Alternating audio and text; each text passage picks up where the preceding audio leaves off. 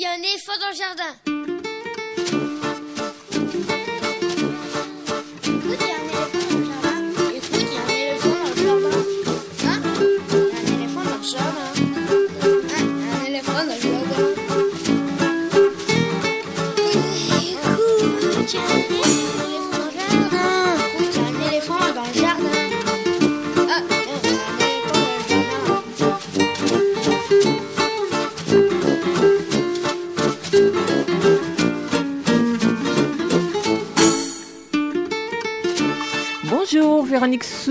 Pour l'actualité culturelle des enfants en Ile-de-France, pour les petits et pour les grands enfants.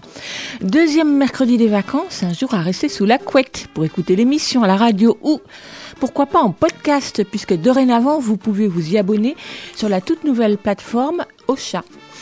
On commence ce matin avec les petits papiers d'Estelle, la revue de presse d'Estelle Laurentin. Bonjour Estelle. Ce sera dans quelques instants et le micro n'était pas encore ouvert. Ensuite, retour sur archive. Oui, de temps en temps et plutôt au moment des vacances, vous voyez pourquoi, je vous propose d'écouter ou de réécouter un entretien particulièrement intéressant réalisé à ce micro il y a quelques années, ce matin, avec Nelly Chabrol-Gagne, auteure de Fille d'album, les représentations du féminin dans l'album, paru en 2011, une analyse toujours d'actualité. Ce sera juste après le petit papier d'Estelle. Et puis en toute fin d'émission, Lionel Chenaille lira un extrait d'un roman de littérature générale sur le thème de l'enfance. Des informations sur les spectacles, les CD, les livres pour les enfants qui viennent de paraître. Bienvenue dans notre jardin, vous écoutez FM, nous sommes ensemble jusqu'à midi. Mathieu Dolphus assure la mise en onde de l'émission, merci à lui. L'adresse de la radio 42 rue de Montreuil dans le 11e, le téléphone du studio 01 40 24 29 29 le site aligrefm.org, le Facebook, le mail de l'émission et celui de la radio. Et puis on va commencer tout de suite avec une chanson d'éléphant, celle de Stella, les Stella qui a chanté Les éléphants, extrait de sa compile poil de Stella pour les enfants, sorti il y a tout juste deux ans chez Victor Melody.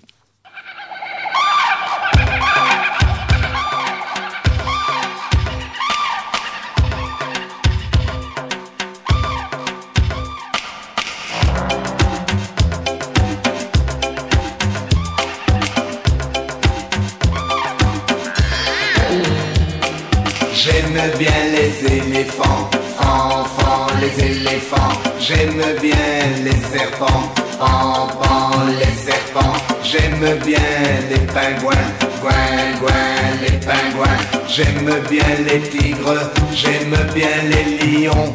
Mais j'aime pas les singes, oh guenon. J'aime bien les fourmis, mi mi les fourmis. J'aime bien les souris, les souris. J'aime bien les dalmatiens, tiens tiens les dalmatiens. J'aime bien les canards, j'aime bien les girafes, mais j'aime pas les singes. Oh guenon. J'aime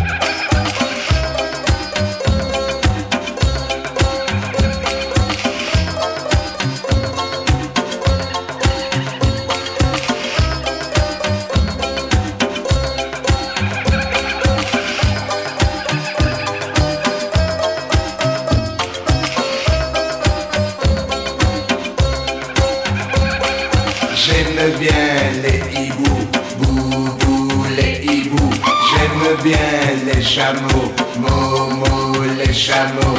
J'aime bien les crocodiles, dil dil les crocodiles. J'aime bien les lamas, j'aime bien les pumas. Mais j'aime pas les singes, oh guenon. Mais j'aime pas les singes, oh guenon.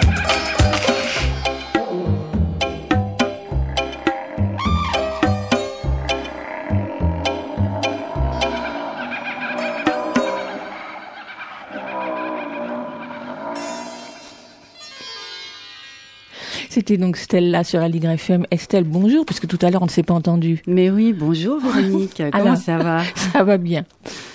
Alors, euh, bah voilà, c'est les petits papiers du mercredi. On y va On est parti Alors aujourd'hui, euh, dans la presse, moi je commence pas par la presse, mais par de la radio.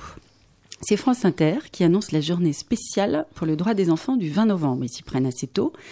Je rappelle les faits. Le 20 novembre 1989, l'ONU adoptait la Convention relative aux droits de l'enfant et les droits de chaque enfant du monde sont désormais reconnus par un traité international. Alors depuis assez logiquement, cette journée du 20 novembre a été déclarée journée internationale des droits de l'enfant. France Inter mobilise son antenne dès le lundi 12 novembre, alors avocat 7, et fait donc ce jour-là plus d'émissions que d'habitude. C'est malheureusement pas très difficile, avec des invités qui ont un lien avec l'enfance pour des films, des œuvres ou des livres destinés au jeune public. La chaîne programmera aussi des émissions entièrement consacrées au thème, comme Grand bien vous fasse sur les mineurs abusés ou Un jour dans le monde consacré à la maltraitance de l'enfant dans le monde entier. Dès maintenant, Bayard Presse Jeunesse, enfin Bayard Jeunesse tout court, propose un livret de prévention intitulé Stop aux violences sexuelles faites aux enfants et qui s'adresse directement à eux, ce qui n'est pas forcément la chose la plus courante. C'est téléchargeable sur leur site internet. On peut constater en lisant la presse que c'est une judicieuse initiative, car on trouve ces derniers jours pas mal de papiers, entre autres sur l'AFP et sur le site du Monde, qui nous expliquent que près de 500 enfants sont entendus par la justice en Maine-et-Loire sur une affaire de pédophilie, affaire concernant un ancien stagiaire ayant travaillé aïe aïe aïe dans les écoles. L'homme a fait passer des images pédophiles sur le net, c'est comme ça qu'il s'est fait pincer, et il est accusé de viol sur des enfants de sa famille. Un charmant garçon, bien sympathique, qui a laissé entendre qu'il aurait aussi sévi dans le cadre de son travail. Les grands moyens sont donc justifiés pour le procureur, qui veut entendre tous les enfants concernés une affaire à suivre dans la presse de ces prochaines semaines. Bon, malheureusement, mais peut-être que ce sera traité intelligemment, on espère. Et puis pour passer à un sujet un peu plus digeste, je reste, attention, dans l'actualité de fond. Tenez-vous bien, sur LCI, j'ai trouvé cette semaine un sujet absolument passionnant. Comment faut-il habiller ses enfants face au froid qui s'installe? Bah c'est vrai quoi, on ne sait pas. Des tongs, des espadrilles. Alors si vous êtes un petit peu perdu entre la doudoune et le maillot de bain, rendez-vous dardard sur lci.fr. Ils ont même interrogé un expert sur la question. Vive les chaînes d'infos en continu et leur merveilleux remplissage. Je vais laisser Raymond DeVos un grand humoriste du temps passé, enfin des années 70-80, n'exagérons rien, vous résumez ce que j'en pense. Je vous signale tout de suite, mesdames et messieurs, que je vais parler pour ne rien dire. Je sais, vous pensez, s'il n'a rien à dire, il ferait mieux de se taire. C'est trop facile. C'est trop facile. Vous voudriez que je fasse comme tous ceux qui n'ont rien à dire et qui le gardent pour eux? Eh bien non, mesdames et messieurs, moi quand je n'ai rien à dire, je veux qu'on le sache. Je veux en faire profiter les autres, et si vous-même, mesdames et messieurs, vous n'avez rien à dire, eh bien, on en parle. On en discute, je ne suis pas ennemi du colloque. Mais me direz-vous, si nous parlons pour ne rien dire, de quoi allons-nous parler? Eh bien, de rien. Bon, ben voilà, ça c'est fait, c'est dit. Alors pour conclure, je salue un jeune magazine de la presse tout aussi jeune, donc la presse jeunesse. Bon, enfin, ils en sont quand même au numéro 17, donc c'est pas non plus un perdreau de l'année. Mais c'est quand même un animal. En effet, ce magazine mensuel qui s'appelle Tu savais pas parle de nature et d'environnement. Et il consacre chacun de ses numéros à un animal différent. Alors il y a eu tu savais pas que les cochons sont propres, tu savais pas que les vaches ont quatre estomacs, tu savais pas que les bonobos sont nos plus proches cousins. Et ce mois-ci, de quel animal est-ce le tour? Alors, on entend sa douce voix sous la mienne en ce moment même. C'est bien sûr le tour des tigres, avec de petites infos étonnantes autour de ce grand félin, un dossier tout sérieux sur sa préservation, l'état de son environnement, les dangers qu'il court, des jeux, des quiz. C'est pour les lecteurs à partir de 5 ans. Oula, on va se faire manger. Bon, c'est fait en tout cas par un éditeur indépendant dont le credo est le respect et la connaissance de la nature, encre durable et papier écolo, un vrai canard bio pour 3,90 euros par mois. Et puis dans un dernier rugissement de joie, je vous dis à la semaine prochaine pour d'autres petits papiers plus ou moins sérieux, Véronique. Attention, mais on se quitte en revenant sur ce sujet marquant du jour, le froid et comment s'habiller. Alors, avec une chanson qui, en plus de réchauffer les cœurs, est une mine d'expression québécoise. Si certains de ces mots vous échappent, notez-les sur le Facebook de l'émission. Je me ferai un plaisir de vous les traduire. On écoute Ifra Pocho de Plume La Traverse. Merci Un, Estelle. deux, un, deux, trois, quatre.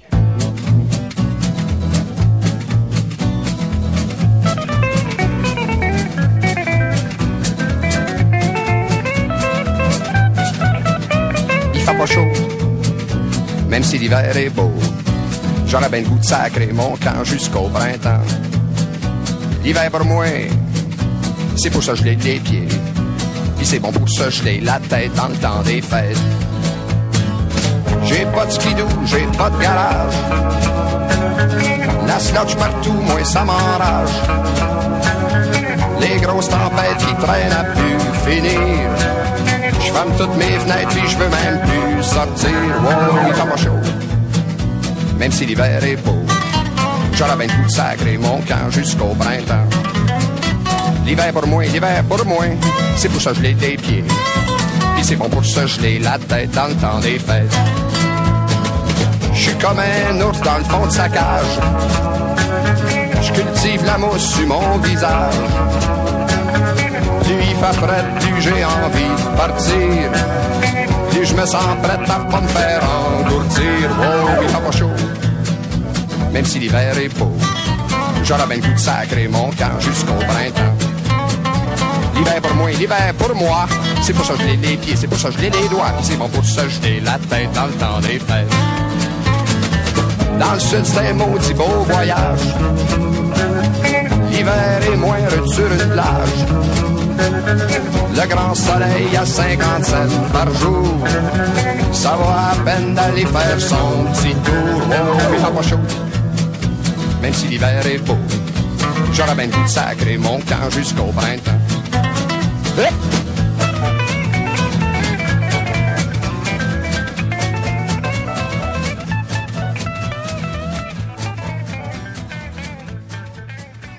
Aligra FM 93.1, écoutez, il y a un éléphant dans le jardin.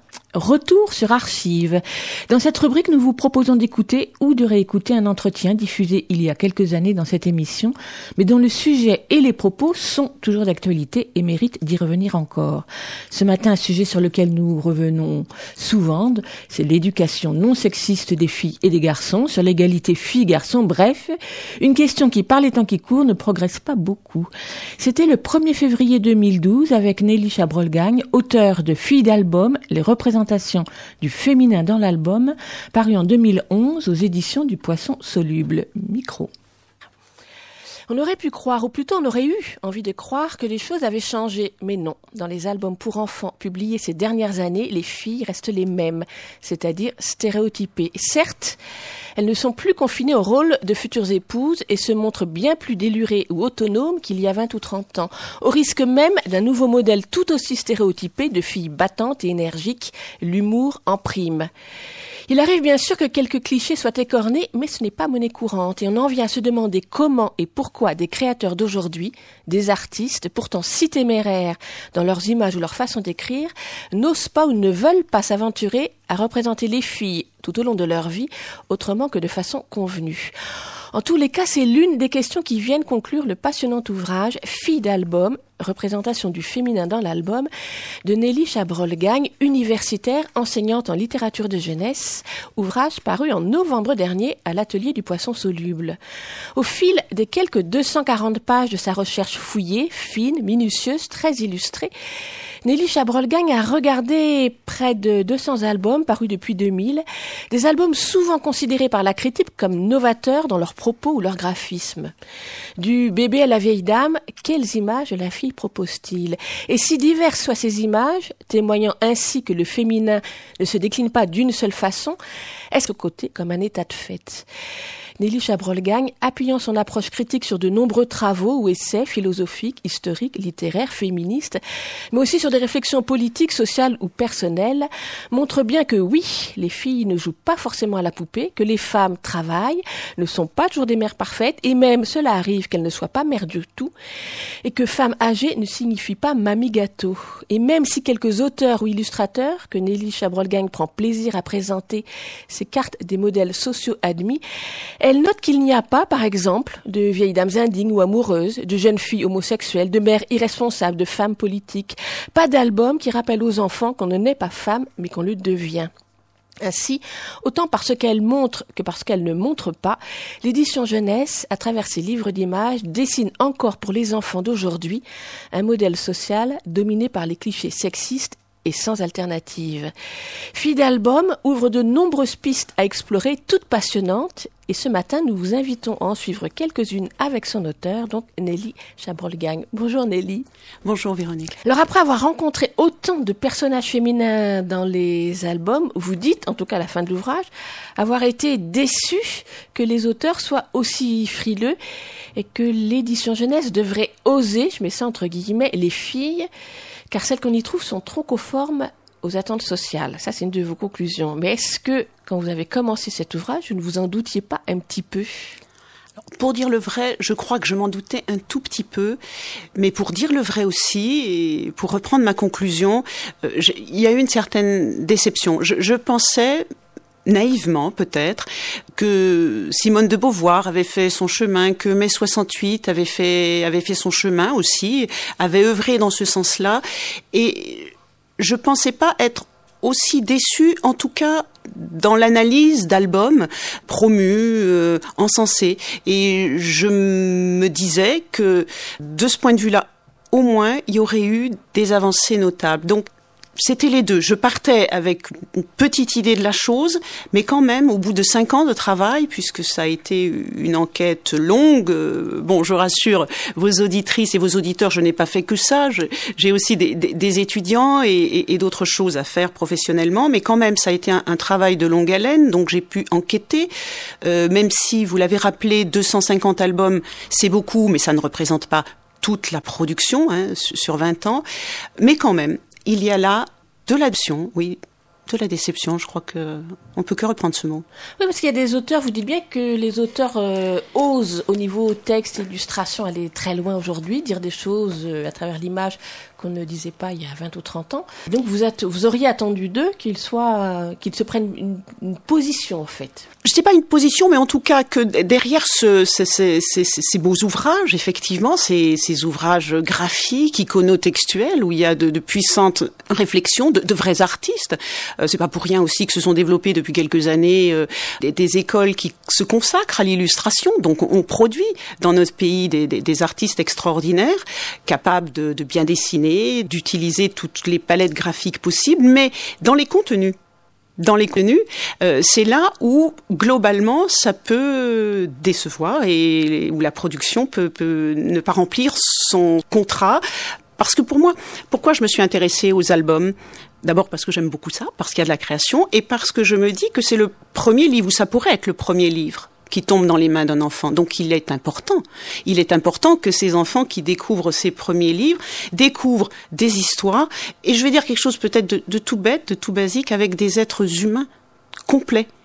Or, euh, ben, majoritairement, euh, ces êtres humains sont d'un côté des filles dans une fabrique de filles, ou des garçons, mais je me suis pas occupée des garçons, mais dans des fabriques de garçons.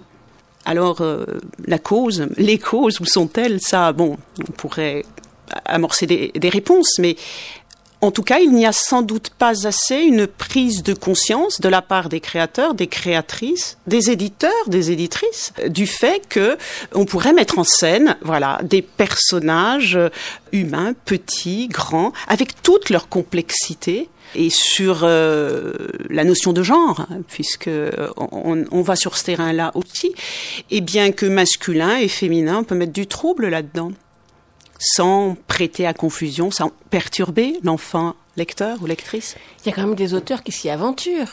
Certes, on pourra toujours trouver des exceptions comme il y a des éditeurs et des éditrices qui se font le relais de cette création-là, mais on va dire on n'est jamais qu'au marge euh, dans l'exception, dans l'exceptionnel. Moi, je pense, j'ai envie de, de, de, citer ce matin un éditeur qui est un des pionniers, un, un des pères de l'album moderne français, Christian Bruel. Avec l'histoire bon. de Julie, qui avait une ombre de garçon. Exactement, qui a été euh, réédité par lui-même euh, il, il, y a quelques années. Je crois savoir qu'il le rééditerait pas forcément en 2012, en tout cas pas comme ceci. Mais où, sont les autres Julie depuis ce livre qui date de 1976 Parce qu'en fait, vous êtes donc intéressé aux ouvrages euh, récents Mais finalement, oui, vous, avez- êtes remonté à la génération d'avant. Euh, en fait, euh, bon, le corpus, ça c'était très compliqué de le définir. Vous avez donné euh, une indication tout à l'heure en disant que c'était des ouvrages essentiellement contemporains. C'est vrai, j'ai voulu m'intéresser aux albums qui étaient parus en gros depuis les années 90, parce que sans vouloir faire une datation en carbone 14, je pense que c'est quand même à ce moment-là, dans la production, où on- on peut constater un certain retour en arrière dans des contenus, voire une certaine réaction et certains propos réactionnaires. Donc moi, je voulais que euh, majoritairement ces albums soient disponibles. Alors, sauf quelques-uns de- depuis l'apparition du livre euh, qui ne sont plus disponibles sur le marché, mais je voulais que ces livres soient disponibles. Euh, je rappelle aussi que le corpus est un corpus français ou traduit en français. Et puis aussi, c'est important, mes personnages sont des personnages humains dans les albums. Donc, de facto, tous les albums où il y a des, animaux euh, ne sont pas pris en compte parce que je pense que là, ça aurait nécessité une autre approche. De même que j'ai exclu les contes parce que c'est un, genre euh, qui, est tellement codé, tellement codifié, euh, qu'il aurait nécessité lui aussi une autre approche. Donc, bon, ça laisse aux marges quand même une bonne partie de la production. Mais on est dans le contemporain. On est, voilà, des années 90 jusqu'à aux années 2009, je crois, ou 2010 peut-être. euh. Alors il y a quelques années, enfin un paquet d'années, ça va faire euh, bientôt 17 ans, il y avait une équipe de chercheurs euh, sociologues, entre autres menée par Adéla Turin et Sylvie Cromer, qui avaient travaillé sur la production de- d'albums, de, livres d'images, et qui s'étaient attaqués à toute la production d'une année en prenant les livres, aussi bien ceux qu'on trouve en supermarché quelconque que les livres, euh, on va dire, un peu plus novateurs, et qui avaient travaillé sur des critères qu'elles avaient élaborés au cours de, leur travail sur euh, de quelle façon on présentait euh, les femmes par rapport aux garçons par rapport aux hommes. Donc c'était beaucoup plus posé la question des rapports entre hommes et femmes. Vous n'avez pas du tout abordé les choses comme ça. Vous avez choisi des albums, des livres d'images desquels on pourrait s'attendre à ce que les choses soient différentes. Oui, alors ces travaux-là, je, les ai lus. C'était l'opération Attention Album, hein, si je me souviens bien, paru en 1995. Donc elles avaient pris. Et ça, c'est- c'est quelque chose que j'aurais voulu faire. Prendre la production euh, exhaustive sur 10, 20 ans.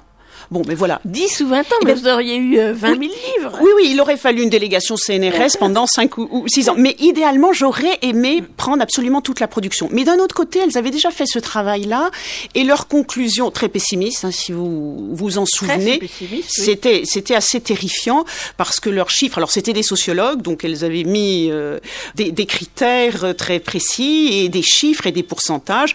Et en gros, euh, si mes souvenirs sont bons, elles nous rappelaient que 80% des personnages euh, étaient des, personnages héros et étaient des, garçons, donc il y avait un, net recul des, des personnages féminins. Alors, moi, dans mon étude, donc je ne suis pas sociologue, je ne suis pas philosophe, mais je crois que quand on s'intéresse à la littérature de jeunesse, et c'est ce qui en fait l'un de ses attraits, parmi tant d'autres, c'est qu'on est un petit peu obligé, mais c'est une douce obligation, euh, de s'intéresser à d'autres disciplines. Parce que dans littérature de jeunesse, il y a le mot jeunesse. Donc on ne peut pas faire l'impasse d'études sociologiques, euh, philosophiques, historiques, idéologiques. Je suis de formation littéraire, je ne vais pas renier cette formation, mais euh, il m'était absolument obligatoire d'aller voir du côté de ces travaux des sociologues que vous venez de citer. Euh, Je crois savoir qu'il y en a en cours en ce moment et qu'on devrait voir apparaître de belles euh, publications sur euh, le genre dans l'édition jeunesse. Bon, je ne vais pas plus loin, je ne vais pas faire de scoop, mais voilà, on sait que euh, c'est une question qui intéresse des chercheurs et peut-être l'un des intérêts de, ce livre, c'est que justement nous sommes à la croisée de deux disciplines, ou de plusieurs disciplines. C'est comment la société se reflète dans des œuvres, dans la littérature. Moi, c'est ce qui m'a intéressé. Donc, euh, on est un petit peu dans le prolongement des études que vous citiez, et dans cette transdisciplinarité, je crois que ça serait bien que nous puissions travailler euh, toutes et tous ensemble. Et là, on pourrait vraiment avoir une photographie esthétique, sociologique, idéologique de ce qu'il y a dans ces premiers livres de l'enfance. Donc on est à la fois au début d'une recherche et en même temps euh, qui est très très très amorcée. Donc vous, vous avez pris le parti pris de suivre, euh, on va dire, le cours de la vie de la fille. Donc vous avez choisi d'ailleurs le mot fille plutôt que le mot femme. Oui, que le ça mot c'est féminin non plus d'ailleurs. Et oui, ça c'est des mots sous haute surveillance. Ça, ça, ça a été un, un, un sacré défi, une belle gageure de dire qu'est-ce que je retiens comme mot. Femme, pour moi, je, je pouvais pas. Il, il est trop connoté. Il était trop enfermant. Il était peut-être trop piégeant. Je dis pas que fille ne l'est pas, mais avec fille, euh, j'avais un mot capable Enfin, qui me permettait de, de voir justement tous les âges de la vie. Quand on fait une annonce à une naissance, on va dire c'est une fille. Donc voilà, le bébé, je l'avais là. Et on, bon, il y a la vieille fille, et puis on meurt fille, au fond, quelque part. Donc c'était un mot qui me permet, générique, fédérateur, peut-être un petit peu moins connoté que, que le terme de femme. Mais vous avez raison, déjà là, avec les mots, parce je pense que vous avez été, enfin vous avez dû remarquer que dans mon écriture, euh, ça a été d'ailleurs très pénible pour l'éditeur que de féminiser tout, tout, tous les mots. J'ai tenu à ce qu'il y ait ça. Donc le premier combat, au fond, enfin on va pas en parler là ce matin, mais c'est peut-être pas le sujet direct, mais c'était ça, la langue, parce que la langue, elle a été construite aussi dans un univers euh, sous domination masculine, et je pense que ici ou là, euh, notamment dans cette féminisation, mais dans ma syntaxe aussi, je, je bouscule cette convention-là. Autre convention que vous bousculez aussi, c'est que c'est une écriture très personnelle, c'est-à-dire que s'y mêlent aussi vos points de vue, à la fois euh, affectifs, sensibles ou bu- autobiographiques, j'en- je n'en sais rien, mais en tout cas qui remontent à des sensations, que vous avez pris un parti de parler de votre point de vue.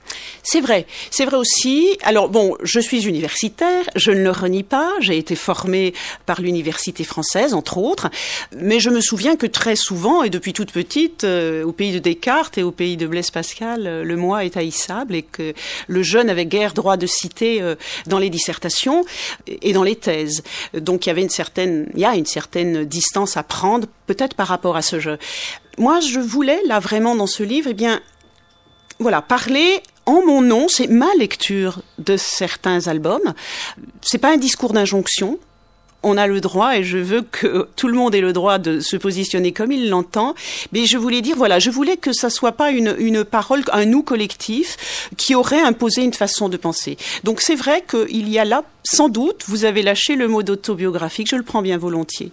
Euh, je le prends et, et, je crois qu'on pourrait peut-être avoir l'honnêteté tous et toutes de dire que bah, dès lors que nous écrivons, même un essai universitaire, il y a forcément de nous, de notre formation, donc c'est autobiographique. Oui, puis ce que vous dites aussi avec cette façon d'écrire, c'est que les livres, euh, les albums pour les enfants ne sont pas que pour les enfants, qu'on les reçoit d'une certaine façon aussi, enfin, à notre façon en tant qu'adulte. Bien sûr, bien sûr, ben ça vous le savez autant, voire mieux que moi, Véronique, je pense que ces albums, souvent, ils sont achetés euh, par des adultes et qu'il faut bien séduire ou attirer euh, ces adultes-là qui vont acheter euh, aussi.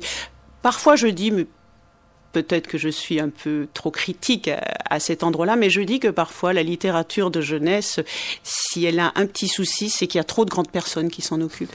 Euh, je propose donc maintenant qu'on suive un petit peu, non pas tout le cheminement que vous avez suivi, parce que d'abord il est très, il est très dense et que vous ouvrez des, des tas de pistes, mais on suive quelques-unes. Mais donc le parti pris de commencer à la naissance pour aller vers euh, la représentation des vieilles personnes dans les livres euh, pour enfants.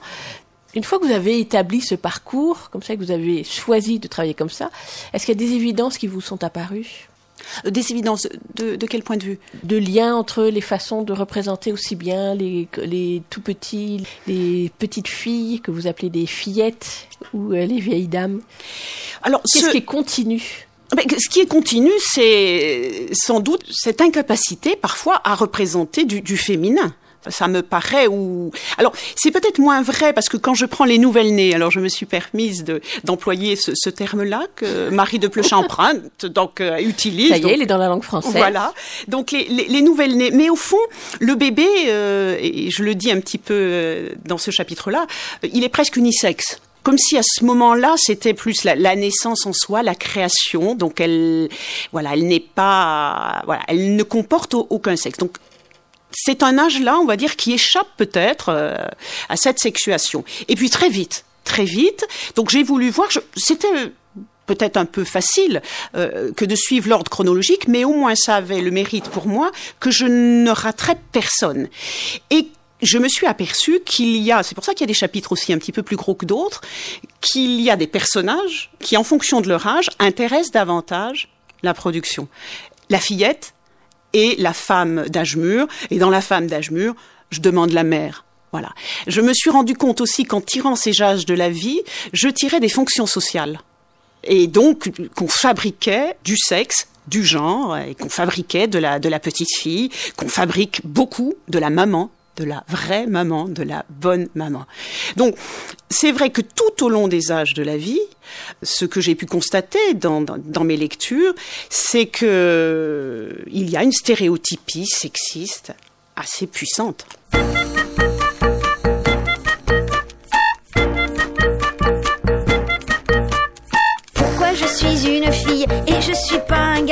Je demande à ma famille, mais personne ne répond. Pourquoi quand on est une fille, on nous donne des poupons? Et quand on est un garçon, on nous fait jouer aux billes On dit que les garçons naissent dans les choux. On dit que les filles naissent dans les fleurs tout ça c'est bien joli, mais c'est pas clair du tout. Ces histoires de choux, ces histoires de fleurs. Dès la naissance, on habille pas pareil, filles et garçons. Elles ont des robes qui brillent, ils ont des blousons marrons. Comment habiller les filles qui préfèrent le marron et habiller les garçons qui adorent tout ce qui brille? J'ai bien vérifié, je n'ai pas de zizi. Mais j'aime les pompiers, les cow-boys, les tracteurs. Je déteste le rose, les robes et les Barbies. Peut-être que je suis née dans un chou-fleur.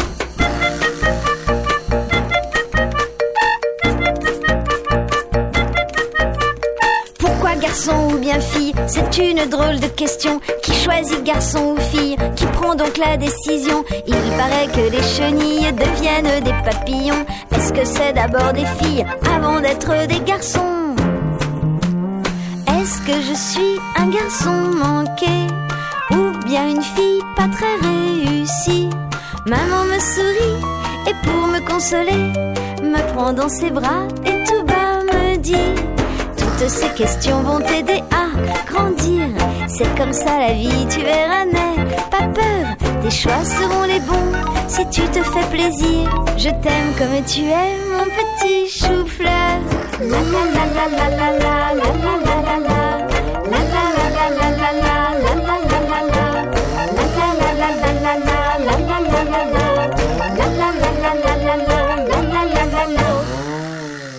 Sophie Forte sur Allegre FM 93.1, Choufleur, extrait du CD qui s'appelle lui-même Choufleur, paru chez Victory Music. Nous sommes ce matin en compagnie de Nelly Chabrol-Gagne, auteur d'une étude passionnante sur les filles dans les albums, que ça s'appelle Filles d'album, paru aux éditions de l'Atelier du Poisson Soluble. Euh, Nelly, donc on avait commencé à parcourir cette vie des filles depuis la naissance euh, jusqu'à leur mort, on va dire, enfin en tout cas jusqu'à leur état de vieille dame. Et donc une chose qui est frappante, euh, même si on saute un peu des étapes, on y reviendra, c'est que les jeunes filles qui sont présentes dans les albums, en fait, sont des jeunes filles qui ne sont pas des jeunes filles d'aujourd'hui. Est-ce qu'on peut dire les choses comme ça? En tout cas, moi je ferai une première remarque, c'est que ces jeunes filles, elles sont quand même sous-représentées. Il, il me semble. Il me semble. Alors. Bon, j'avancerai une explication, c'est que comme les albums sont quand même plutôt destinés à de jeunes enfants, crois savoir que la niche éditoriale de l'album pour ados, ça fonctionne pas tellement bien, comme si le relais en image se faisait peut-être plus grâce à la bande dessinée ou au manga. Donc, euh, si le lectorat potentiel est, est, très jeune, avec cette idée qui peut être une idée, me semble-t-il, un peu fausse, c'est-à-dire que donc pour euh, accélérer les processus d'identification, on va mettre en face de ces jeunes enfants des personnages à peu près de leur âge. Alors, la jeune fille Bon, ça pourrait être la grande sœur, par exemple, pour un, un, un, jeune, un jeune lecteur. Mais ça l'est rarement. Et la jeune fille, l'ado, pour dire vite aussi, il me semble que c'est un personnage qui fait un petit peu peur. Parce que sans doute aussi cette période de, l'adolescence peut être une période est une période de, de, changement, de désir. Le corps change beaucoup, et il me semble que cette jeune fille, elle est ou sous-représentée ou maltraitée ou enfin elle dérange. Et il y en a pas tant que ça. Alors c'est drôle parce que ce chapitre-là, euh, pour le construire, il s'appelle Cherche désespérément jeune fille au, talent haut. Euh, J'ai voulu me souvenir moi-même de mes lectures en littérature générale. Où, où elles étaient ces jeunes filles au fond? Et que faisaient-elles?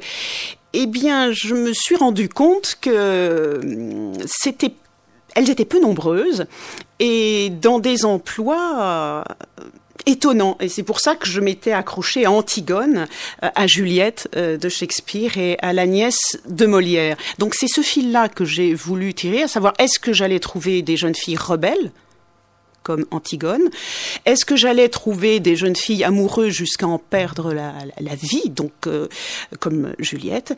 Et est-ce que j'allais trouver euh, cette Agnès, cette jeune fille euh, qu'on Molière a rendue euh, un, peu niaise et qui va dans les bras du premier venu, au fond? Voilà.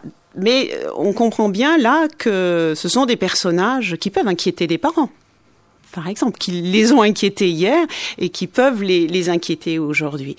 Et la jeune fille, alors la jeune fille avec des majuscules de partout, ça peut être un stéréotype aussi construit socialement parce que elle va entrer dans l'âge adulte et là, qu'est-ce qu'on attend d'elle? Eh bien, peut-être d'être encore, sinon une bonne épouse, en tout cas une bonne mère. En tout cas, si on remonte à la génération d'avant, c'est-à-dire euh, aux fillettes, elles, euh, on n'hésite pas aujourd'hui à, à, les montrer euh, très autonomes, très délurées, et en plus, il faut qu'elles soient drôles.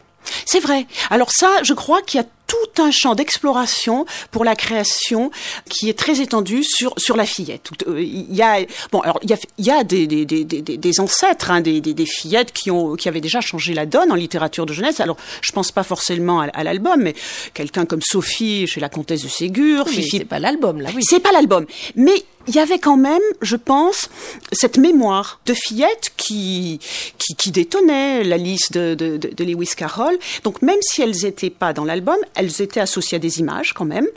Et elles ont donné lieu, je pense, à partir du moment où l'album existe parce qu'il faut quand même aussi se souvenir que euh, si l'album n'a pas existé pendant longtemps, c'est que tout simplement, euh, techniquement, on pouvait pas le faire et, et, que l'album en couleur, il a fallu aussi attendre que la quadricomie enfin, soit, soit possible pour les créateurs. Donc c'est un, un, un, médium, un support assez, assez récent dans une histoire littéraire qui elle-même est récente. Donc il y avait ces personnages euh, qui étaient là, et après euh, il y a eu des possibles intéressants, notamment de, des séries. Je pense à Héloïse euh, euh, et plus de façon plus contemporaine à Zouzade, Anaïs Vaugelan. Et c'est vrai que là, la fillette détonne, surprend. C'est l'anti-petite fille euh, modèle, mais on l'a saisit dans ces petits bouts de vie quotidienne. Il n'y a pas vraiment non plus d'histoire. voilà, c'est des petits flashs, des petites scénettes, et c'est peut-être ce la limite de, ces séries, c'est que on ne les voit pas dans une histoire ancrée, dans une grande histoire. Et l'autre limite, peut-être que je verrai à ces séries, c'est que justement on en fait maintenant un système la, la, la, la, fillette, elle est forcément dévergondée, dégourdie, euh, et en tout cas jamais inscrite dans un univers socio-économique.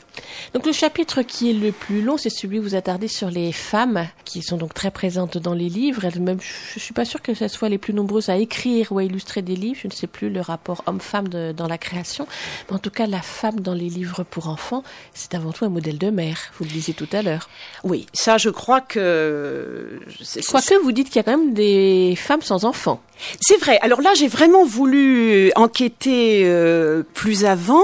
Alors, faut rappeler peut-être à, vos auditrices et à vos auditeurs un point sur lequel nous n'avons peut-être pas assez insisté, c'est que dans, ce choix de 250 albums, si je crois que vous l'avez dit, j'ai pris essentiellement des, livres euh, qui faisaient partie des, sélections d'institutions, donc des livres qui a priori euh, pourraient passer pour être de bons livres pour les enfants. Voilà, c'est ça, c'est important parce que de, de, le rappeler, et y compris dans ces bons livres qui font partie de nombreuses listes, eh bien très souvent le personnage féminin d'âge mûr, la femme, est une mère. Alors je, je n'ai rien contre les mères, absolument rien. J'en suis une, donc c'est.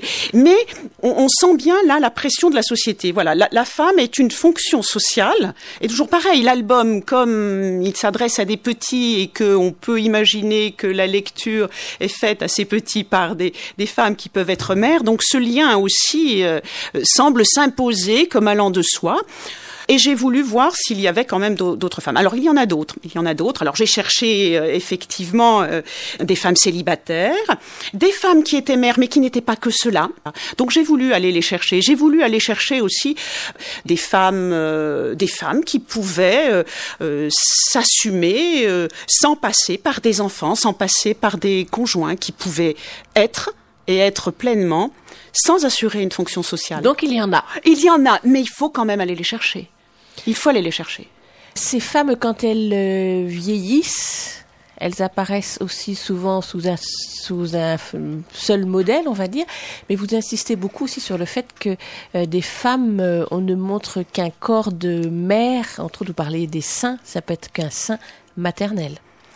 Oui, alors c'est vrai que là, il y aurait, je pense, à pousser euh, l'analyse sur les représentations des corps et sur la façon aussi dont on habille ces corps. C'est vrai que les corps nus, on n'en voit pas beaucoup, mais quand on voit une partie du, corps féminin, on peut voir le sein ou on peut en parler. Et là, le sein, euh, c'est avant tout le sein nourricier. Voilà, c'est le sein maternel ou c'est le sein, donc le sein féminin pour un homme. Voilà, il n'y a, pas d'autres possibles. Or, sauf erreur de ma part, on peut quand même imaginer d'autres destins pour cette partie-là du corps, comme tant d'autres.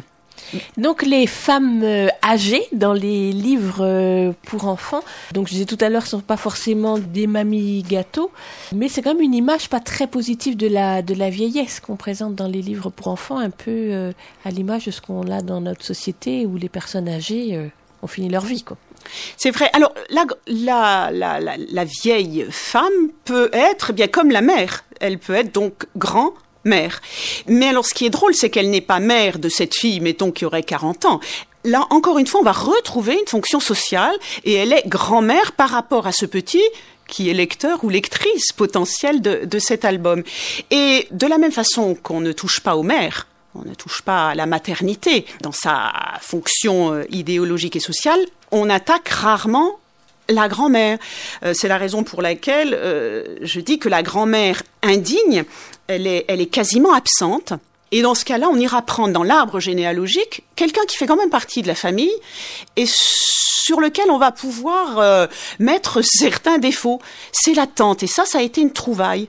La vieille tante, mais qu'est-ce qu'elle ramasse, si vous me permettez l'expression, dans les albums pour enfants? Euh, Une vieille personne désagréable ne peut pas être ou difficilement une grand-mère. Ça sera la vieille tante.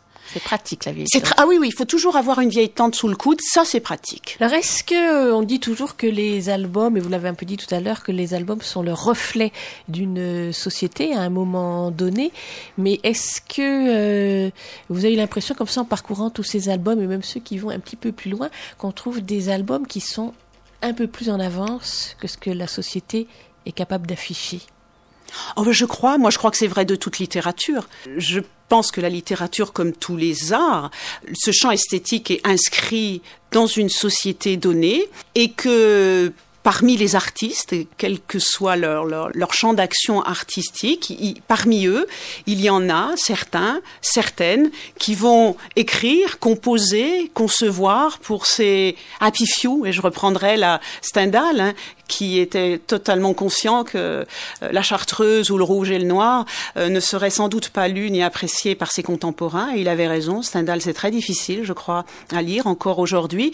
Eh bien, je pense que dans, dans la littérature jeunesse, c'est pareil. Il y a des artistes, parce qu'ils sont ce qu'ils sont, qui œuvrent, qui nous donnent des, des œuvres où il y a déjà tout où, et qui passeront, qui passeront la, la rampe, euh, la rampe des décennies. Et là, on refera l'émission Véronique dans, dans 200 ans et on verra ce que ça donne. Nelly Chabolgagne, merci beaucoup. Fille euh, d'album, les représentations du féminin dans l'album. D'ailleurs, je ne sais pas si c'est un sous-titre, un surtitre ou peut dire comment que il faut le dire. Oh, un petit, on peut dire que c'est un sous-titre. C'était pour éclairer ce fille d'album, parce que fille d'album, c'est un titre accrocheur, mais il fallait quand même en dire un tout petit peu plus sur le contenu. Donc, Fille d'album paru aux éditions de l'Atelier du Poisson Soluble. Donc, en le publiant à l'Atelier du Poisson Soluble, vous ne, liez- vous ne vouliez surtout pas en faire un ouvrage universitaire. Tout à fait. Un ouvrage qui puisse et qui va aller auprès de tous les étudiants, formateurs, enseignants et aussi parents. Tout à fait, oui, oui. Pas universitaire, mais en même temps qu'il l'est, puisque je le suis. Encore une fois, je ne me renie pas, mais je suis très contente que l'atelier du poisson soluble ait pris en, en main ce, ce projet. C'est une maison d'édition qui publie des albums, c'est une maison d'édition qui s'intéresse à la critique sur, euh, sur l'album. Et, et je vous remercie beaucoup, Véronique, de m'avoir conviée ce matin dans votre émission. merci beaucoup. C'était donc un entretien diffusé pour la première fois en direct le 1er février 2012 et rediffusé ce matin dans notre premier retour sur archive. Et tout de suite, ben tiens, c'est une chanson pour Mathieu qui a l'intention de fêter Halloween ce soir. Jo le squelette par Zebra 3, extrait de leur CD Dur comme fer, fer comme F-A-I-R-E, paru l'année dernière chez Vibrodi Prod et que nous n'avions pas encore entendu dans cette émission. Zebra 3, c'est Hervé Perrard au chant, Sylvain Hartwig à la guitare, Laurent À la contrebasse, Ludovic Chamblas aux percussions, et c'est leur deuxième disque pour les enfants. Le premier avait paru en 2012. Quand ils chantent pour les adultes, on les appelle Stricky. Et là tout de suite, c'est Zebra 3, et la chanson, c'est Joli Squelette.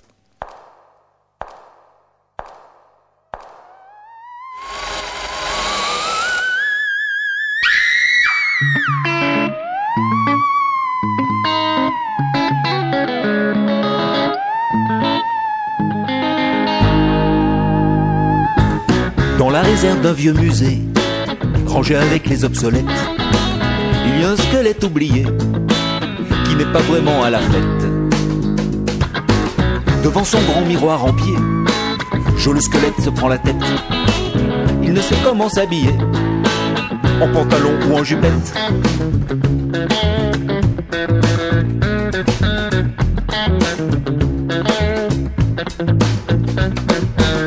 Il a un crâne plutôt normal, une tête de mort assez banale, les zygomatiques bien soudés, et presque tout son atelier. Souvenir d'un vieil uppercut, il a un trou dans l'occiput, une coquetterie au maxillaire, et la mandibule de travers. Mais il balance les humérus, les radius et les cubitus, un bracelet autour des carpes, et un poil dans les métacarpes.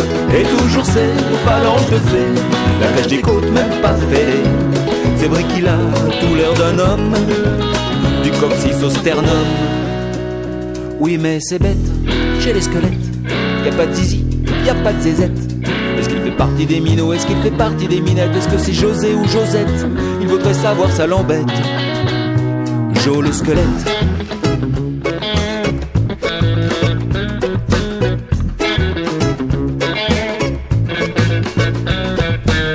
Son thorax il n'est pas si mal. Un atlas des cervicales. Juste une clavicule un peu plate. Vu qu'il lui manque une omoplate. Les os iliaques un peu penchés Mais les fémurs bien accrochés Et même si ça tintinabule Il n'a pas de jeu dans les rotules. C'est vrai que ses tibias sont rongés. Qu'un chien lui a plus terronné. Mais il est debout sur ses tarses bien planté sur les métatarses. Il fait des points sur les phalanges. C'est peut-être le squelette d'un ange. Car dur de dire si c'est un homme. Du manubrium au sacrum. Eh oui, c'est bête, chez les squelettes. Y a pas de zizi, y a pas de zézette. Est-ce qu'il fait partie des gadgets ou bien des gadgets à casquette? Est-ce que c'est José ou Josette? Il voudrait savoir, ça l'embête. Eh oui, c'est bête, chez les squelettes. Y a pas de zizi, y a pas de zézette. Est-ce qu'il fait partie des minots? Est-ce qu'il fait partie des minettes? Est-ce que c'est José ou Josette? Il voudrait savoir, ça l'embête. Jo le squelette. Y a pas de zizi, y a pas de zézette. Oui, c'est comme ça chez les squelettes. Jo le squelette. Ben ça l'embête. Zèbre à 3 sur LYFM 93.1. La semaine dernière, nous vous avons fait entendre une des chansons de cet album CD intitulé Loin de Garbeau, une histoire de Sigrid Baffer et illustrée par Nathalie Fortier, que nous recevions, composée par Alexis Siesla, interprétée par le collectif de l'autre moitié et racontée par Jean-Pierre Daroussin édité tout récemment aux éditions des Braques. Eh bien, ce matin, nous prenons le temps pour vous faire écouter l'histoire, ou plutôt le début de l'histoire, car le CD dure pas loin de 45 minutes. Une saga familiale où se mêlent trois générations, une histoire d'exil autour de Greta et Darius, deux jeunes mariés, couturiers de leur état, et forcés à fuir leur village, Garbeau, quelque part en Europe de l'Est. L'histoire, la poésie et la finesse de l'écriture de Sigrid Baffer, tout autant que les illustrations expressives et colorées de Nathalie Fortier, qui s'étalent sur les grandes pages, incitent à tourner donc les pages de cet album. La musique, tour à tour entraînante et mélancolique d'Alexis Sesla, son interprétation énergique et joyeuse par le collectif L'autre moitié et la voix de Daroussin, tout cela donne un conte musical très réussi. Pour vous faire votre opinion, je vous propose d'en entendre le début, installez-vous bien et écoutez. Il n'y a qu'une seule place à Garbeau. Une seule place où on se pose, on cause, on crie, on rit, on boit, on achète, on vend. Une place où on écoute, on danse, on se marie aussi. Et justement, sur cette place, on fête aujourd'hui les noces de Darius et Greta.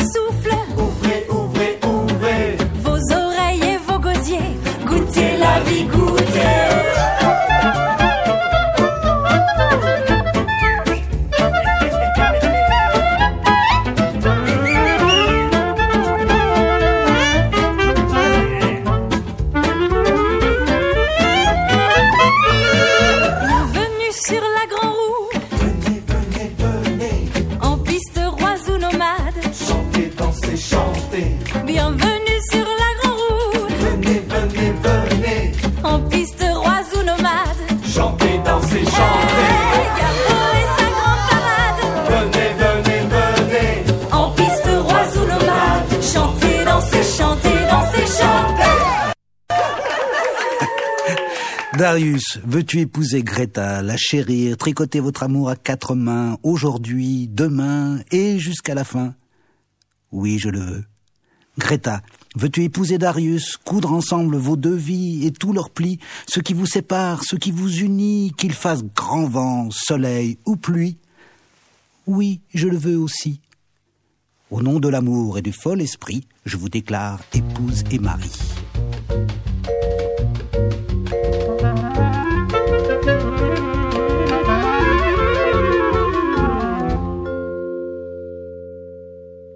Ça y est, c'est dit. Je tresse ma vie à ton avenir, ça y est, c'est dit. Pour le meilleur et pour le pire. ça y est, c'est dit. Je tresse mes vœux à tes désirs, ça y est, c'est dit. Pour le meilleur et pour le pire.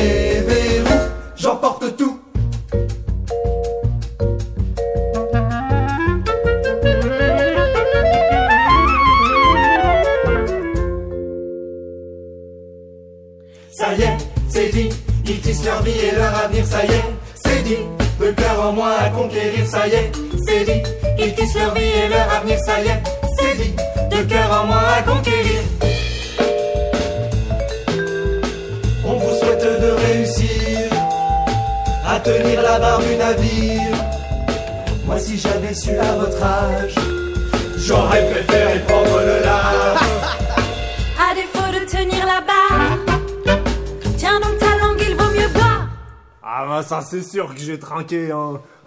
allez, allez, venez tous boire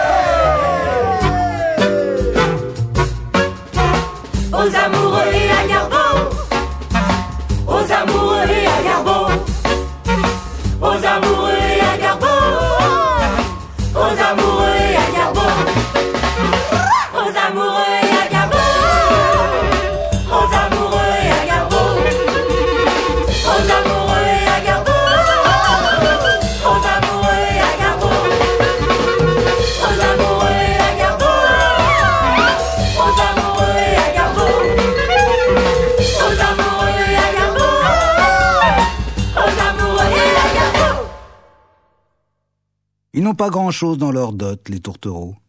Alors Darius le tailleur et Greta la couturière s'installent chez oncle Raskin, l'oncle aux longs doigts racines qui ne parle que grâce à sa contrebasse. Le vieux zingarois de la place sous son toit et dans sa cuisine. L'oncle Raskin et son grand manteau de laine jaspée qu'il porte toute l'année, hiver comme été. À Garbeau, on murmure qu'il ne le quitte que pour ronfler. Étrange vêtement aux invisibles coutures, aux poches plus profondes que la mémoire. Ce manteau a toujours intrigué le jeune tailleur. Une nuit, Darius l'a essayé. Comme ça, pour savoir. Et lorsqu'il l'a enfilé, il a senti sur ses épaules le temps se poser. Qu'il était lourd à porter. Si l'oncle me laissait faire, confie-t-il à Greta, je pourrais reprendre les manches, là et là, je pourrais remonter un peu l'ourlet, et si oncle Raskin apprend que tu as coupé un fil de son manteau, dit Greta, il t'arrachera un à un les poils de la barbe et il te les fera avaler avec du piment oiseau.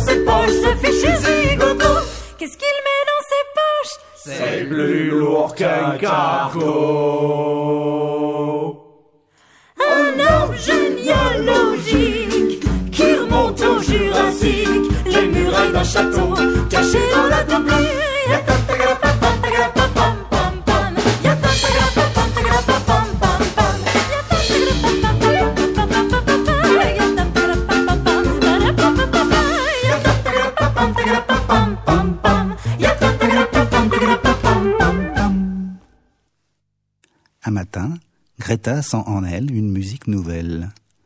Un murmure qui bruisse, jusqu'à devenir un air, puis une petite voix. Elle va retrouver Darius penché sur sa machine à coudre, occupé à ourler pizzicato, un tablier neuf pour le cordonnier. Un tablier pour le cordonnier, un tablier pour le cantonnier. Il va falloir réduire les mesures, dit-elle avec douceur. Ah, s'étonne Darius, pourquoi? Bientôt, le prochain habit sera beaucoup plus petit. Un fils, chante Darius, je vais avoir un fils. Ou une fille, ajoute Greta.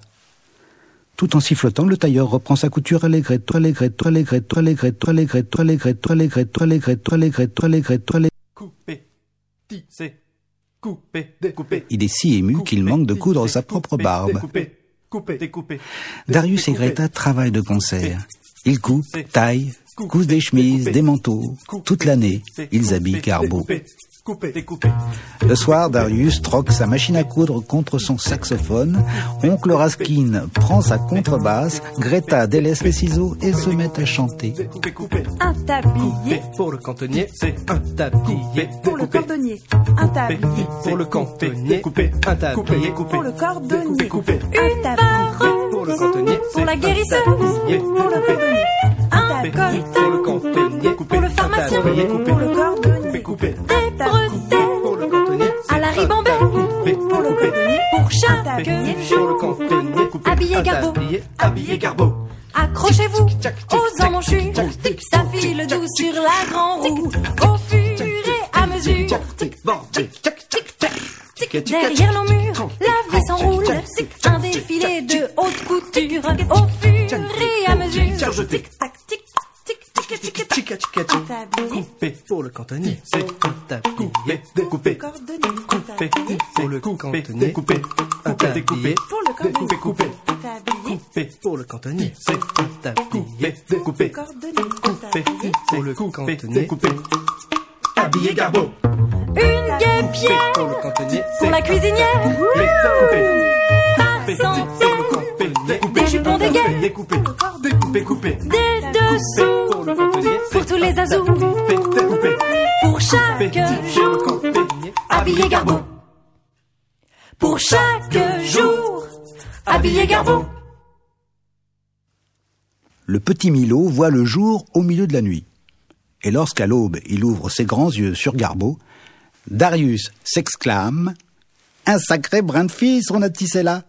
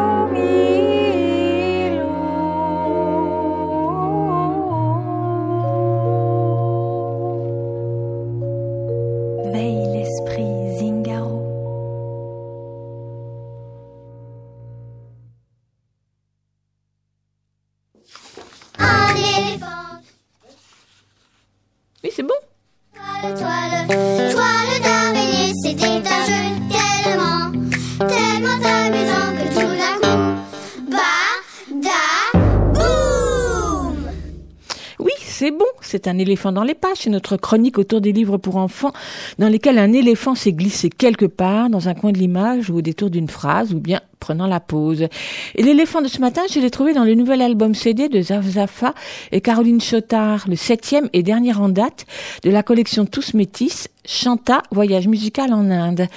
Depuis 2012, année de sortie de Dunia, voyage musical au Maghreb, nous aimons particulièrement ici les albums de cette collection qui, de l'Afrique de l'Ouest à la Nouvelle-Orléans, du monde créole au Brésil, emmène les enfants à la découverte d'autres cultures et régions du monde par le biais de la musique et des chansons mais pas seulement.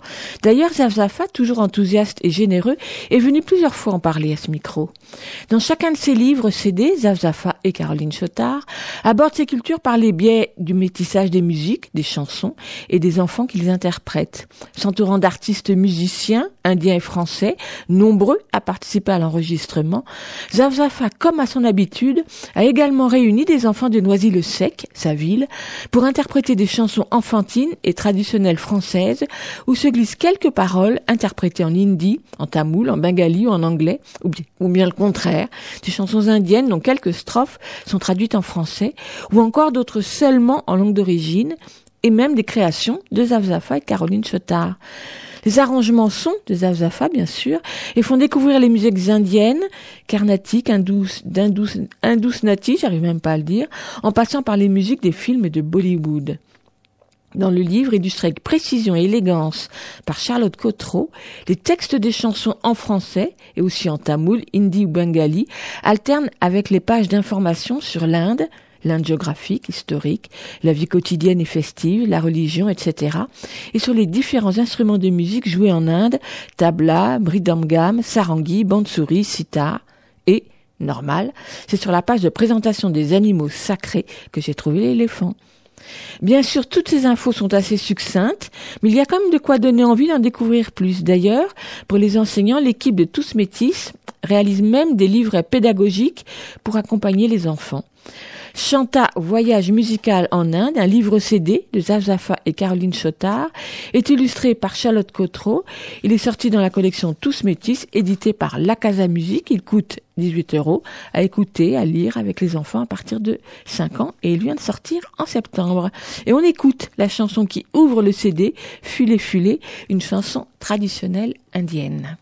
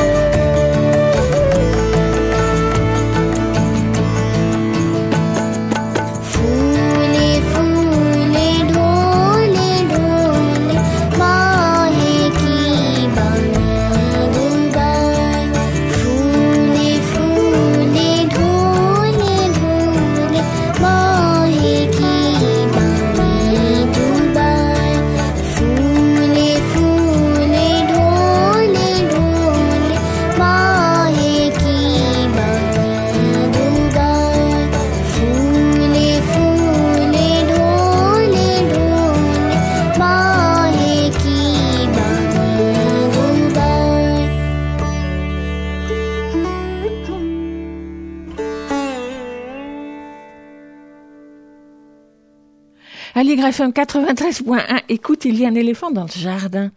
Ta mort en short avec un titre pareil, jouant sur les contrastes. Le programme de six films d'animation qui sort aujourd'hui en salle, imaginé, produit et diffusé par Folimage, est loin d'être convenu ou anodin. Six films d'animation réalisés par des créateurs français qui abordent la thématique de la mort, du deuil, de la disparition, du chagrin, chacun avec son point de vue, sa philosophie, ses techniques d'animation, sa distance ou son empathie, son humour noir ou bien plus tendre. Disons-le tout de suite, même si certains de ces six films peuvent être proposés à des jeunes enfants, ils s'adressent plutôt et surtout aux plus âgés à partir de la préadolescence.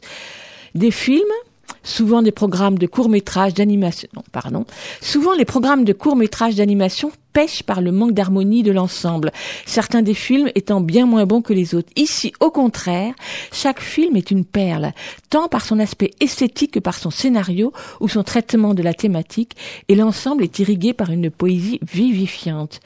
Vous avez peut-être déjà vu celui qui ouvre le programme Pépé le Morse de Lucrèce Andréae.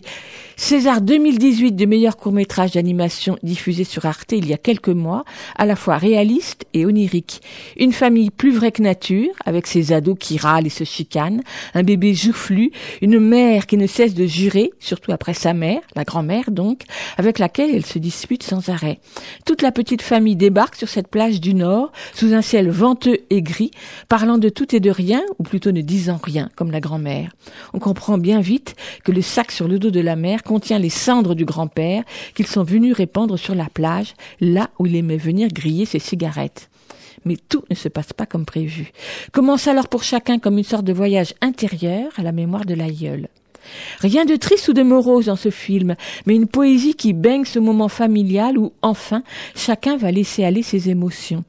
Dans les couleurs de la grisaille du Nord, éclairée de bleu, le dessin cerné de noir relevé à l'aquarelle campe les personnages et en particulier les visages avec beaucoup d'énergie.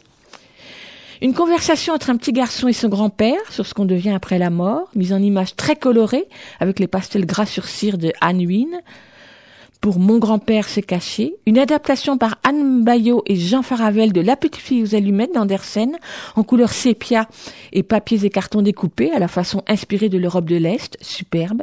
Ça s'appelle donc La petite fille aux allumettes. Et puis il y a Les chroniques de la poisse d'Osmond Serfon, un récit à l'humour plus que noir mais jubilatoire. Mamie, le récit intimiste et mélancolique de Janice Nadeau.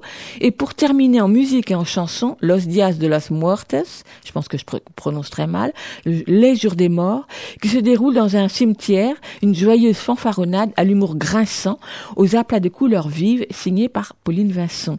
Six films d'animation, donc réunis sous le titre Ta mort en un superbe programme qui sort aujourd'hui dans les salles, à voir à partir de 10-11 ans, avec certainement de nombreuses discussions et questions qui suivront. Et puis pour enchaîner sur un autre, euh, non pas film, mais documentaire à voir à la télévision, une, autre petite héroïne non conventionnelle, Fifi Brin d'Acier, une petite fille impertinente et incroyable modèle d'émancipation pour son temps, dont on a fêté en 2015 les 70 ans. Et donc samedi dernier, Arte a diffusé un passionnant documentaire, ou plutôt un portrait sur son auteur, Astrid Lindgren, suédoise, née en 1907, morte en 2002, et dont l'œuvre a marqué des générations d'enfants à travers le monde. Le film, Astrid Lindgren et l'univers de Fifi Brin d'Acier, réalisé par Christina Lindstrom en 2015, est à voir en replay jusqu'au 28 novembre prochain. Astrid Lindgren, comme je le disais, est extrêmement célèbre en Suède, mais aussi dans le monde germanique. Par leur originalité, leur poésie, leur profond respect de l'enfance, ces livres imprègnent encore les souvenirs de millions de lecteurs de par le monde. L'une de ses héroïnes les plus marquantes est sans conteste Fifi Brin d'Acier. Et pour l'écrivaine, à l'époque mère au foyer, ce roman marque le début d'une longue et riche carrière littéraire, ponctuée de succès, comme Les Frères Cœur de Lion ou encore Ronia, fille de brigand. Profondément humaniste, Astrid Lindgren s'illustre aussi par son engagement politique contre le nucléaire, pour les droits de l'homme et de l'enfant. À travers des extraits de ses journaux intimes, des témoignages de ses proches et d'images d'archives, ce film dévoile la complexité de cette femme de lettres. Il révèle les liens intimes entre sa propre biographie et celle de ses personnages. Une femme forte, à la personnalité fascinante et parfois scandaleuse. Elle a eu un enfant illégitime à l'âge de 18 ans, mais qui savait faire fi des conventions. C'est donc Astrid Lindgren et l'univers de Fifi Brin d'Acier. C'est sur Arte plus 7 et c'est à voir jusqu'au 28 novembre.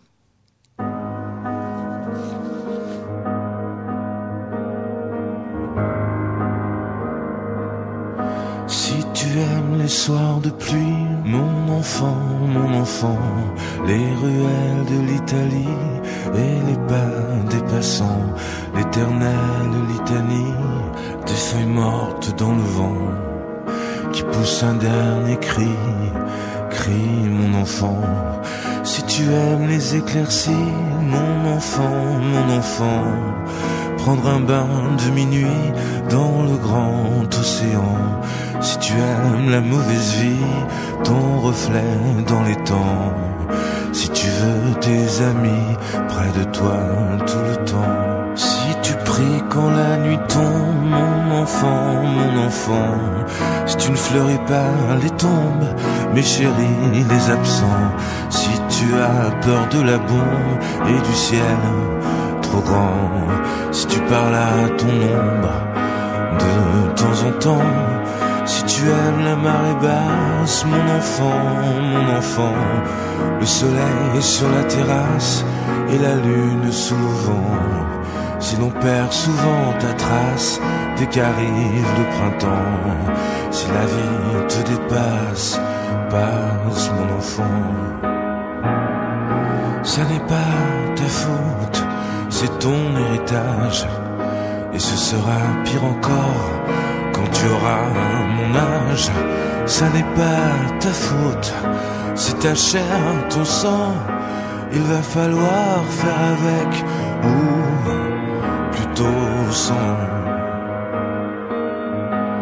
Si tu oublies les prénoms, les adresses et les âges, mais presque jamais le son d'une voix, un visage. Si tu aimes ce qui est bon, si tu vois des mirages, si tu préfères Paris quand vient l'orage, si tu aimes les goûts amers et les hivers tout blancs, si tu aimes les derniers vers les mystères troublants, si tu aimes sentir la terre et jaillir le volcan, si tu as peur du vide, vide mon enfant. Ça n'est pas ta faute, c'est ton héritage. Et ce sera pire encore quand tu auras mon âge. Ça n'est pas ta faute, c'est ta chair, ton sang. Il va falloir faire avec, ou plutôt sans. Si tu aimes partir avant, mon enfant, mon enfant, avant que l'autre s'éveille, avant qu'il te laisse son plan. Si tu as peur du sommeil et que passe le temps, si tu aimes l'automne vermeil, merveille, rouge sang, si tu as peur de la foule, mais supporte les gens, si tes idéaux s'écroulent le soir de tes vingt ans, et si tout se déroule jamais comme dans tes plans, si tu n'es qu'une pierre qui roule, roule mon enfant. Ça n'est pas ta faute, c'est ton héritage. Et ce sera pire encore tu auras mon âge.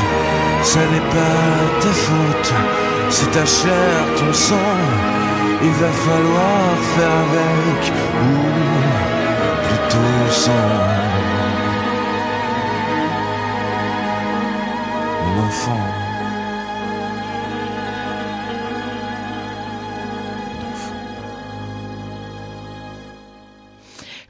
Benjamin Biolay, ton héritage. Bonjour Lionel. Bonjour. J'ai choisi cette chanson pour introduire ta lecture de ce matin. Est-ce qu'il y a un lien avec la lecture que tu vas nous faire? Pas tout à fait, je crois, si ce n'est que c'est une histoire d'enfance.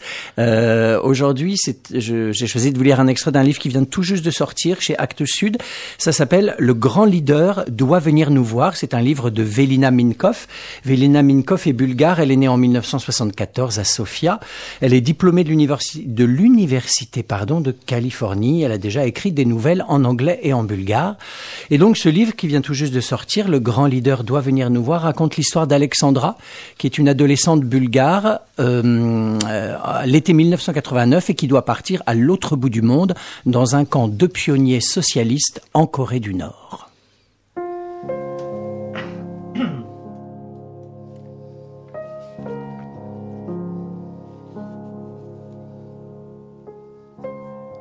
Juin 1989, Sofia, Bulgarie. Il y a eu une collecte de sang à l'école aujourd'hui, mais elle était réservée aux lycéens parce qu'ils sont plus grands. J'étais jalouse parce qu'ils recevaient des gaufrettes au chocolat et qu'ils étaient autorisés à rentrer chez eux pour deux jours, paradant avec leur badge donneur du sang écrit en bleu au-dessus d'une croix rouge. Je vais devoir attendre quelques années pour pouvoir faire tout ça.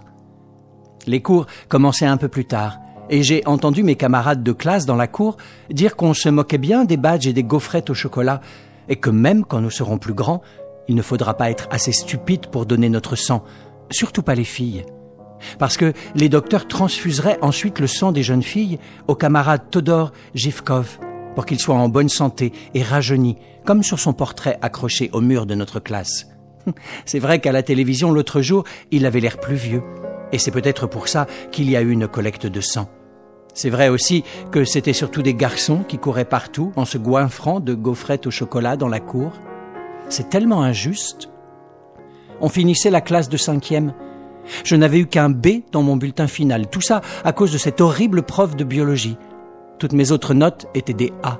Je m'étais explosé la tête au travail, mais ça valait le coup. Et même avec tout ça, il ne m'avait élu à aucun poste de notre organisation de pionniers. J'ai été assistante porte-drapeau deux années de suite, c'est-à-dire une des deux filles marchant de chaque côté du garçon qui porte le drapeau de l'école pendant les cérémonies officielles. Et ça seulement parce que le règlement voulait que je sois aussi grande que lui. Je n'étais sûrement pas assez bonne pour un sérieux travail de pionnier. On m'appelait imitatrice des modèles étrangers parce que j'étudiais l'anglais à l'école de langue après la classe et que je prenais des cours privés de français. À l'école, pourtant, le russe était ma matière préférée. J'avais la chance d'avoir la camarade Ivanova, la prof de russe, de mon côté. Elle avait donné l'ordre au chef de notre organisation de pionniers de fonder à l'école le club inter- internationaliste des camarades, le CIC, et de m'en nommer présidente. Ivanova avait dit que les enfants du monde devraient parler les langues étrangères afin de communiquer efficacement les uns avec les autres dans le combat pour le désarmement nucléaire.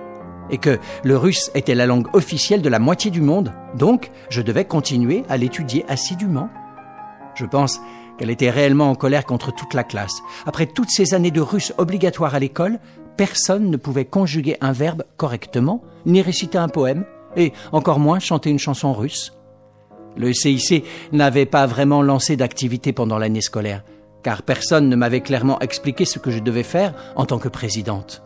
Les enfants étrangers ne venaient en Bulgarie qu'en été, en fait seulement lorsqu'il y avait une assemblée internationale des enfants en drapeau de la paix, tous les quatre ans environ. Alors, Ivanova m'a donné des lettres d'élèves soviétiques qui cherchaient des correspondants bulgares. Je les ai distribuées parmi mes camarades de classe, mais on n'a jamais trop su qui avait répondu à qui. J'ai entamé une correspondance avec Natacha de Leningrad pour pratiquer mon russe. Les écoliers russes avaient une belle écriture, mais les choses dont ils parlaient dans leurs lettres n'étaient pas très intéressantes. Ils nous demandaient tout le temps de leur envoyer des chewing-gums parce qu'il n'y en avait pas en URSS. J'en ai envoyé une fois à Natacha, mais elle m'a écrit qu'elle ne l'avait pas reçu et qu'il avait peut-être été volé dans sa boîte aux lettres. Dans ma lettre suivante, je n'ai envoyé que le papier avec le chouette dessin à l'intérieur après avoir mâché le chewing-gum moi-même. J'avais pensé que c'était mieux que rien, que ça suffisait pour que l'enveloppe sente le chewing-gum. Mais Natacha n'avait plus jamais répondu. À la fin de l'année scolaire, Ivanova a convoqué mes parents dans son bureau pour parler de moi. La camarade Ivanova leur a dit à quel point je prenais au sérieux sa matière et le club internationaliste des camarades dont j'avais été nommée présidente. Et que, pour acquérir l'expérience des activités de pionnier à l'échelle internationale, il serait bon pour moi de partir dans un camp international de pionniers. Il y avait beaucoup de camps comme ça. En Hongrie, en RDA, en Tchécoslovaquie, en France, à Cuba, en URSS.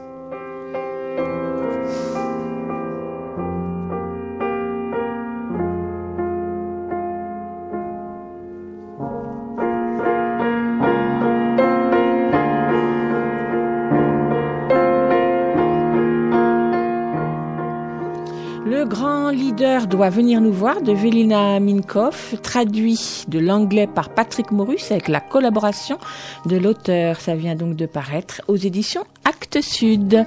Merci Lionel. Et puisqu'il nous reste quelques minutes, eh bien, je vous propose de terminer en chanson, plutôt en, voilà, vous glissez une petite recette à faire cet après-midi de vacances, puisque nous allons écouter euh, un extrait de Miam, 10 recettes en chanson, que je vous ai fait découvrir il y a deux semaines, je crois. Ce sont des chansons de Vincent Guigues. On écoute.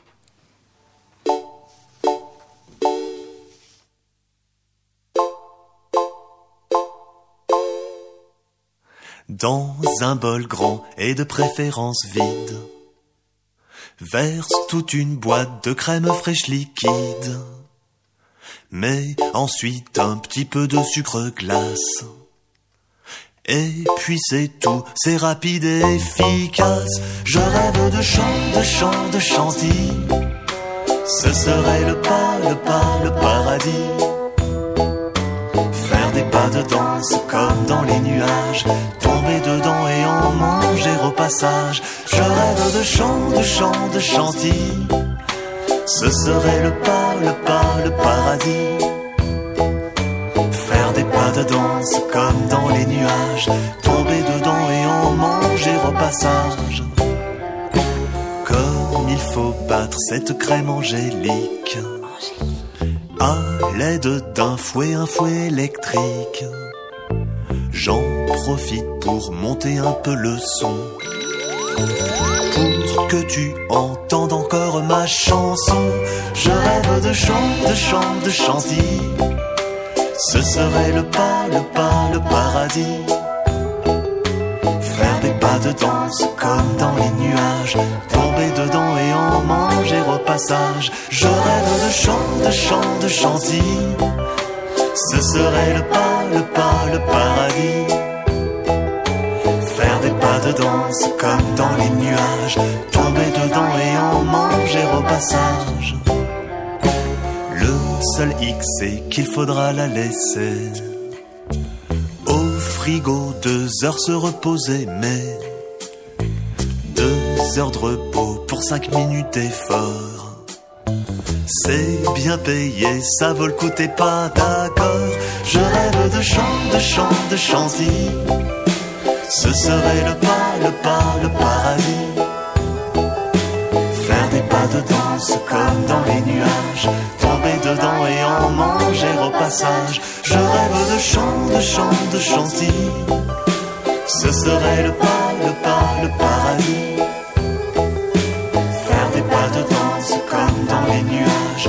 Tomber dedans et en manger au passage. Je rêve de chant, de chant, de chantilly. Ce serait